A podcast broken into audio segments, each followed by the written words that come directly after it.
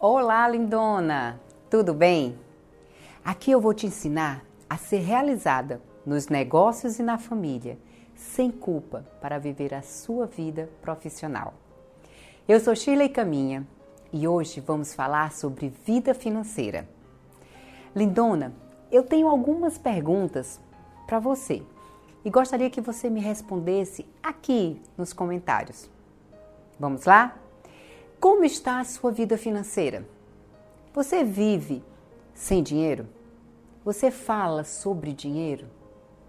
Você não sabe como conseguir dinheiro? Você acha que dinheiro atrapalha a sua relação? Você se sente confiante em gerir o dinheiro da sua casa? Você compra por influência ou por necessidade? Você costuma comprar e se arrepender logo depois? Gente, vou te contar uma coisa. A maneira como você lida com seu dinheiro influencia diretamente no sucesso financeiro. Se você é uma pessoa cautelosa, que utiliza seu dinheiro com critérios, você está com a faca e o queijo na mão. A possibilidade de se construir um patrimônio financeiro é bastante alta. Mas se você é uma pessoa que age de forma alienada, sem nenhuma gestão, poderá acabar endividada e, com isso, frustrar um futuro de realizações. Amiga, eu falo isso porque muita gente não tem o hábito de realizar um planejamento financeiro. Não faz parte da nossa cultura. As pessoas não sabem ao certo quanto ganham e muito menos quanto elas gastam. Não temos no Brasil a cultura de realizar um planejamento financeiro. Planejamento financeiro, para mim, é a maneira mais fácil e assertiva de controlar os seus gastos. Mas poucas pessoas se atentam a isso.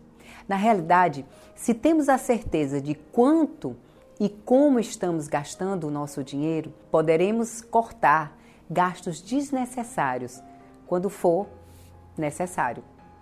Lindona, vocês concordam comigo quando falo que é perfeitamente correto afirmar que as mulheres atualmente realizam uma boa gestão do dinheiro que ganham? Inclusive existe muitos casos que a mulher ela tem, ela é detenta da gestão financeira da sua casa. E na minha concepção, não tem problema nenhum nisso. Algumas competências são melhores desenvolvidas por uma ou outra pessoa. E no caso do dinheiro, eu gosto de pensar que detenho dessa habilidade. Gente, pelo meu perfil comportamental, costumo observar detalhes, pequenas nuances que geralmente os homens eles não conseguem ver. Consigo perceber, por exemplo, as necessidades das nossas crianças, detalhes que precisam ser feitos dentro de casa, consertos, até mesmo a gestão de investimentos financeiros. E eu quero que você atente a uma coisa, a uma informação que eu vou te dar agora. Algumas pesquisas demonstram que 50% das mulheres decidem nos momentos de escolha da família. Eu vou dar alguns exemplos decoração da casa, na localização do imóvel, na cor do automóvel que é utilizado pela família. Tá fazendo sentido aí para você? E é claro, no investimento do dinheirinho que sobrou no final do mês. Lindona, observe que somos mais cuidadosas em tudo que fazemos. Querem uma prova disso? Estatísticas demonstram que os homens se envolvem mais em acidentes de carro elevando muito mais o custo do seguro dos carros. Eu creio que toda educação ela deve ser iniciada em nossas casas, inclusive a educação financeira. E esse deveria ser um papel exercido por nós, pela mãe e pelo pai. Mas isso às vezes não acontece. Eu também acredito que a educação financeira, ela deveria ser matéria fundamental nas escolas dos nossos filhos. Olha, se isso acontecesse, eu tenho certeza que evitaria grandes traumas futuros. No meu entendimento, se tornar uma pessoa próspera não está ligada diretamente a ficar rico, e sim a fazer o bem, economizar antes para utilizar depois, servir o outro, ou seja, sempre que possível, ajudar o próximo. Agora, lindona, eu tenho algumas perguntas particulares para te fazer. Não precisa responder alto, apenas mentalmente. Vamos lá? Você tem dívida em atraso? E no cartão de crédito, você tem saldo estourado? Você costuma, ou melhor, você acumula financiamento em atraso? Minha amiga, você não está sozinha nessa. Vem comigo, eu posso te ajudar. Se você está pensando como, com desenvolvimento de um planejamento estratégico financeiro. Mas antes disso, eu quero te contar um caso que aconteceu com um coach meu. Coaches são aquelas pessoas que eu faço trabalhos individuais. Em uma das sessões que estávamos realizando, ele relatou, diante do processo, que o planejamento estratégico que tínhamos feito para a empresa dele estava indo de vento em polpa. Entretanto, ele não conseguia ter reservas pessoais. Isso deixava ele muito frustrado. Então eu fiz para ele a seguinte pergunta: Quanto você quer guardar e em quanto tempo? Ele pensou e respondeu: 15 mil reais em três meses. E aí pedi que ele relatasse para mim como era o dia dele, como eram as despesas dele.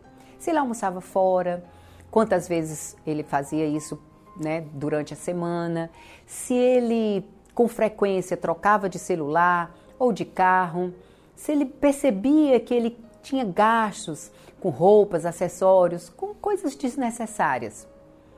E aí, com uma simples mudança de hábito, tudo pode mudar na sua vida. O oposto do quero sempre mais é saber que tem o suficiente.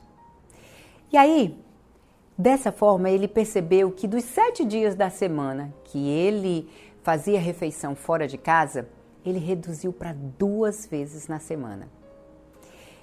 Uma vez que reduziu a ida aos shoppings e restaurantes, suas compras também diminuíram. Além de, a partir daquele momento, ele iria estipular um valor que ele iria guardar semanalmente.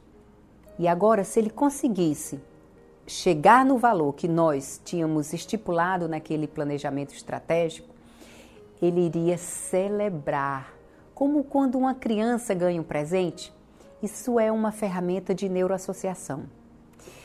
Ao final de 38 dias, veja qual foi o resultado. Ele tinha acumulado 18 mil reais. Em outras palavras, ele atingiu a sua meta em menos de 40 dias. E o que, qual era o previsto?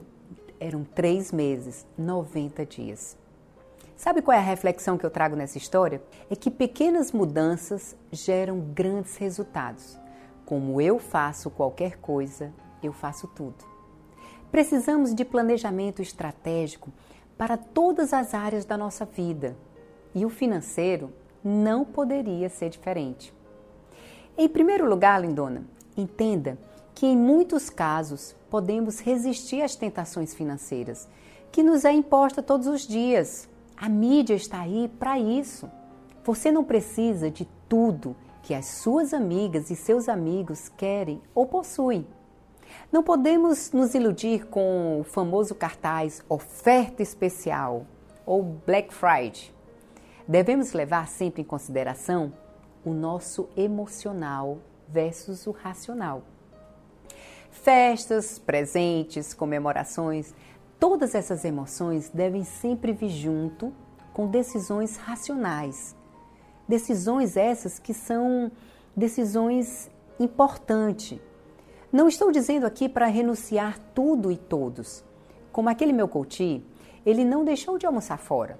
Ele apenas reduziu para um bem maior, para um propósito, para algo que ele queria. E sim, estou falando de pensar no que podemos fazer naquele momento de maneira que não venha nos causar danos posteriores. Richard Taylor, um economista comportamental americano e ganhador do Prêmio Nobel de 2017, falou em uma das suas teorias que nossas decisões são muitas vezes mais irracionais do que imaginaríamos. Meu marido, por muito tempo, falava que não deixava as coisas usufruírem dele, e sim, ele deveria usufruir das coisas. Tudo deve ser feito com coerência. Acredito que o melhor usufruir é no final da conquista. Temos um tempo para tudo na vida e devemos respeitar esse tempo. Enfrentar a falta de recursos pode ser algo novo de se lidar, mas nos dias de hoje é algo que não conseguimos escapar com facilidade. Entenda que em nosso país lidar com dinheiro não é uma coisa fácil. É ou não é verdade? Desemprego, juros exorbitantes, inflação alta, sem falar na corrupção, que parece não acabar nunca. Seja isso pela nossa realidade ou até mesmo pela realidade das outras pessoas. Entenda, minha amiga, que mesmo que tentamos ser otimistas, acabamos contaminadas pela realidade de outras pessoas. E isso é inevitável, nos remeter ao medo, à insegurança. Nesse momento vem a famosa pergunta: o que posso fazer frente a essa realidade, Shirley? Será que existe uma saída? A excelente notícia é que a resposta é sim, a divina providência. Deus. São nos momentos de atribulações que nossa fé é desafiada, é provada. E quando isto acontece, sempre realizamos muito mais do que imaginaríamos poder. Nesse caso, vou tentar ser um, um pouco mais clara. Só depois da doença valorizamos a nossa saúde. Só depois do desemprego valorizamos o nosso trabalho. Perdas e ganhos fazem parte da incrível arte de viver. Eu me lembro de um caso de um coach que eu acompanhei, de um cliente, que ele tinha uma dívida na faculdade. Essa dívida era de dois anos e isso não o permitia concluir o seu curso. Então eu fiz a seguinte pergunta para ele: Você sabe qual o valor da sua dívida? E ele ficou pensativo. Já foi até a faculdade explicou sua situação, buscou renegociar? E ele mais uma vez ficou reflexivo. Ele me respondeu: não. Por quê? Medo. O medo nos paralisa. O medo faz com que não conseguimos enxergar a saída e as oportunidades. Às vezes, a estrada para a cura do medo passa pelo próprio medo. O medo de ser rejeitado, qual ele passou na infância, o assombrava até os dias atuais. Então resolveu enfrentar a situação. Foi na faculdade, pediu para que os juros fossem retirados e a dívida parcelada. E pasmem vocês, nesse momento o inacreditável aconteceu. Sua dívida foi zerada e a única condição que foi colocada pela reitora foi que ele deveria reiniciar o semestre e concluir o seu curso, o qual aconteceu um ano depois. O que nos leva a crer é que não podemos parar diante dos desafios ou da crise financeira. Por outro exemplo, eu lembro da Madre Teresa, que dizia o seguinte: quando não puder correr atrás dos anos, trote. Quando não conseguir trotar, caminhe. Quando não conseguir andar, use bengalas, mas nunca Lindona, uma outra coisa que não devemos fazer é fugir da realidade. Assumir a verdade, por mais dura que seja, é o primeiro passo em direção à saída. Veja como exemplo quando você pede um Uber pelo aplicativo. A primeira informação que lhe pede é onde você está. Pois dessa maneira ele vai conseguir chegar até você para te levar naquela trajetória até onde você quer chegar. Da mesma forma é a nossa vida. Devemos conhecer o nosso estado atual, qual é a nossa verdadeira realidade, para só depois podermos traçar uma trajetória, uma rota, para que podemos chegar sem nenhum obstáculo ao nosso objetivo. Portanto, confie em Deus. Segunda dica: Corte o cartão de crédito. Procure só comprar à vista. Evite o parcelamento. Isso vai te trazer problemas futuros. Terceira, saia com o dinheiro contado e, se possível, sem o cartão de crédito. Se não pode andar com ele, então deixe ele em casa. Invista nos seus sonhos e não nos seus desejos momentâneos. Um vestido, uma roupa, um sapato, uma balada. Essas são coisas que sempre vão estar lá. Se você tem problemas de comprar mais do que precisa, então faça uma lista. E agora, eu quero conversar um pouco sobre dinheiro, mas na relação conjugal. Vamos lá? E começo já respondendo aquela pergunta que lhe fiz lá no início. E a resposta é sim. As finanças podem destruir um relacionamento. O grande problema é que o dinheiro em si ele nunca parece como o vilão da história, e sim as consequências que ele traz. Sabe aquelas situações que não podem serem vivenciadas, que te incomodam? Por exemplo, como jantares, saídas, compras, viagens, são mascaradas como a razão das discussões, ou seja, a falta do dinheiro na realidade. Sendo que, na grande maioria, ele é o vilão. Veja só, minha amiga, as dívidas, os gastos sem limites, tudo isso fazem com que os casais passem menos tempo juntos e o pior, quando estão juntos, passam a discutir mais, sendo menos felizes. Essas brigas por dinheiro acabam sempre afetando outras áreas do relacionamento e por isso nós temos que ter cuidado. Você já deve ter notado que a falta do dinheiro traz uma série de problemas de saúde, como dores de cabeça, insônia, levando inclusive à depressão. Gastamos nosso tempo nas preocupações com algo que não está sobre a nossa gerência. A palavra de Deus fala que um casal é uma só carne. E no início do meu casamento eu não entendia verdadeiramente que eu e o Eudson nos tornamos uma só carne, uma só pessoa éramos uma só carne quando ganhávamos algo. E, e eu confesso a vocês que especificamente eu. Eu fui muito machucada na minha infância. Existiam muitas feridas dentro de mim que me atrapalharam muito no início do meu casamento. O que eu quero dizer é que não tínhamos essa visão com relação ao dinheiro. E isso nos trouxe várias discussões. Só depois que conseguimos acertar essa área e passamos a ter o dinheiro como nosso, as contas como nossa, e foi aí que nossa realidade financeira mudou da água para o vinho. Eu lembro que uma das coisas mais importantes que fizemos foi quando abrimos uma conta em conjunto. Isso fez total diferença na nossa vida. Esse simples fato nos fez tomar uma consciência da visão do nosso. Deixamos para trás o que é meu e o que é seu. Claro, lindona, que no início foi desafiador, mas com o tempo criamos uma transparência um com o outro, uma cumplicidade em nossa relação. E eu quero dizer uma coisa para você. Você pode até imaginar que isso vai tirar a sua privacidade, mas não vai. Deixa eu te dizer uma coisa. Põe amor nas palavras que eu vou te dizer agora, tá?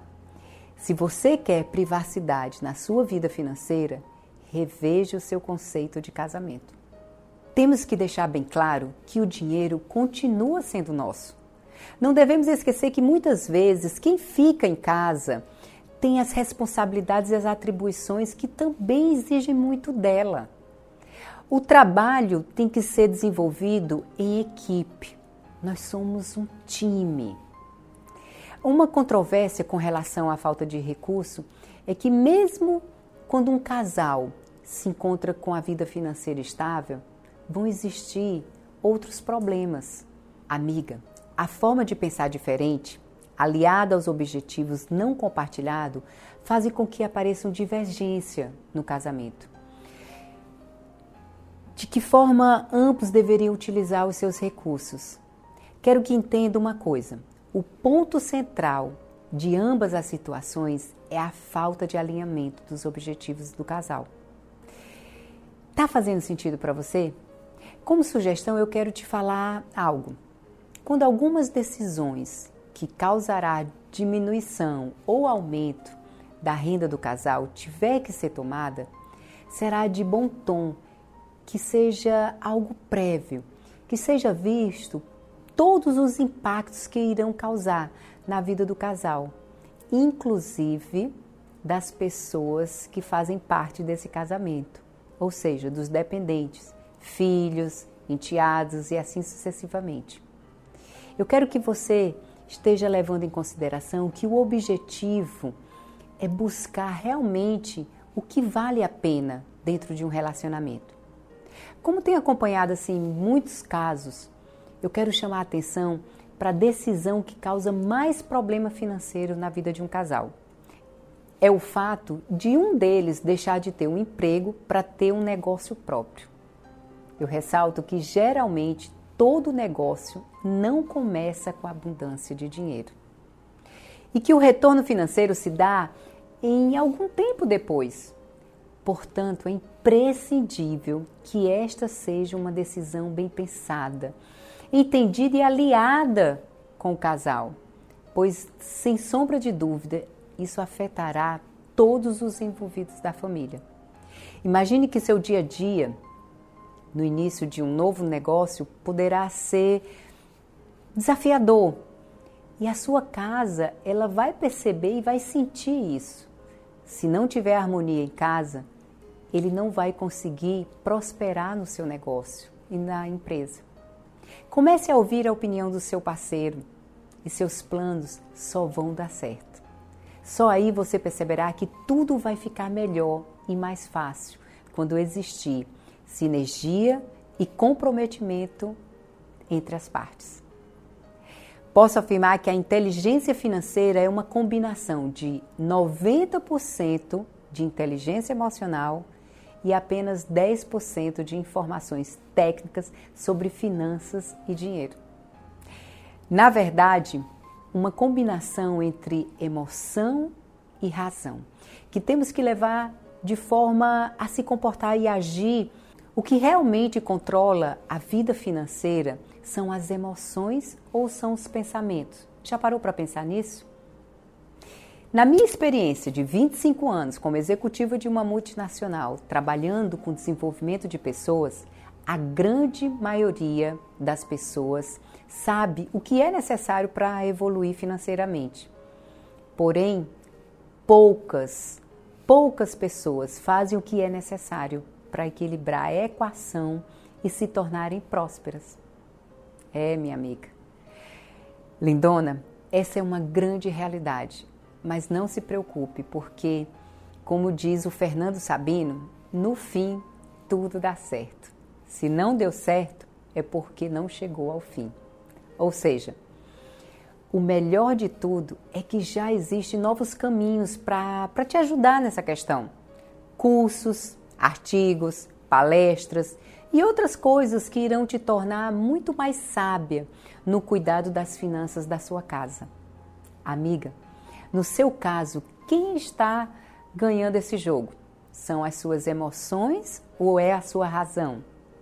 O que não se avalia não se prospera. Então vejamos: você gasta mais do que ganha? Vive em um padrão acima da realidade financeira que você tem? Se for esse o caso, quem está ganhando são as suas emoções. Seu dinheiro é algo muito precioso Trate ele com cuidado e com respeito. Procure sempre que possível um treinamento financeiro. Às vezes, as pessoas são ótimas em algo, mas não conseguem sucesso em outro aspecto da vida. Tem gente que dança muito bem, mas é péssimo com matemática. Ainda existe aquelas pessoas que tocam instrumentos divinamente bem, Eu queria ser uma dessas. Mas não consegue se relacionar com outras pessoas. E aí, eu me recordo de um outro caso que aconteceu comigo, de um diretor de uma grande empresa, o qual eu fui chamada para fazer um trabalho específico com ele. Na verdade, eram duas pessoas, eram dois líderes fantásticos. Um deles já era diretor de alto escalão e o outro, gestor financeiro excepcional. E ao chegar lá na empresa, onde eu fui conversar com a pessoa responsável pelo RH dessa empresa, eu fiquei surpresa quando ela me falou que os dois eram indispensáveis para a companhia, mas que os resultados deles com pessoas eram devastadores. E sabe o que é que aconteceu? Começamos a fazer um trabalho individual, de forma separada. Assim eu dei início ao processo. As habilidades financeiras e de gestão eram incríveis, mas seu lado emocional praticamente não existia.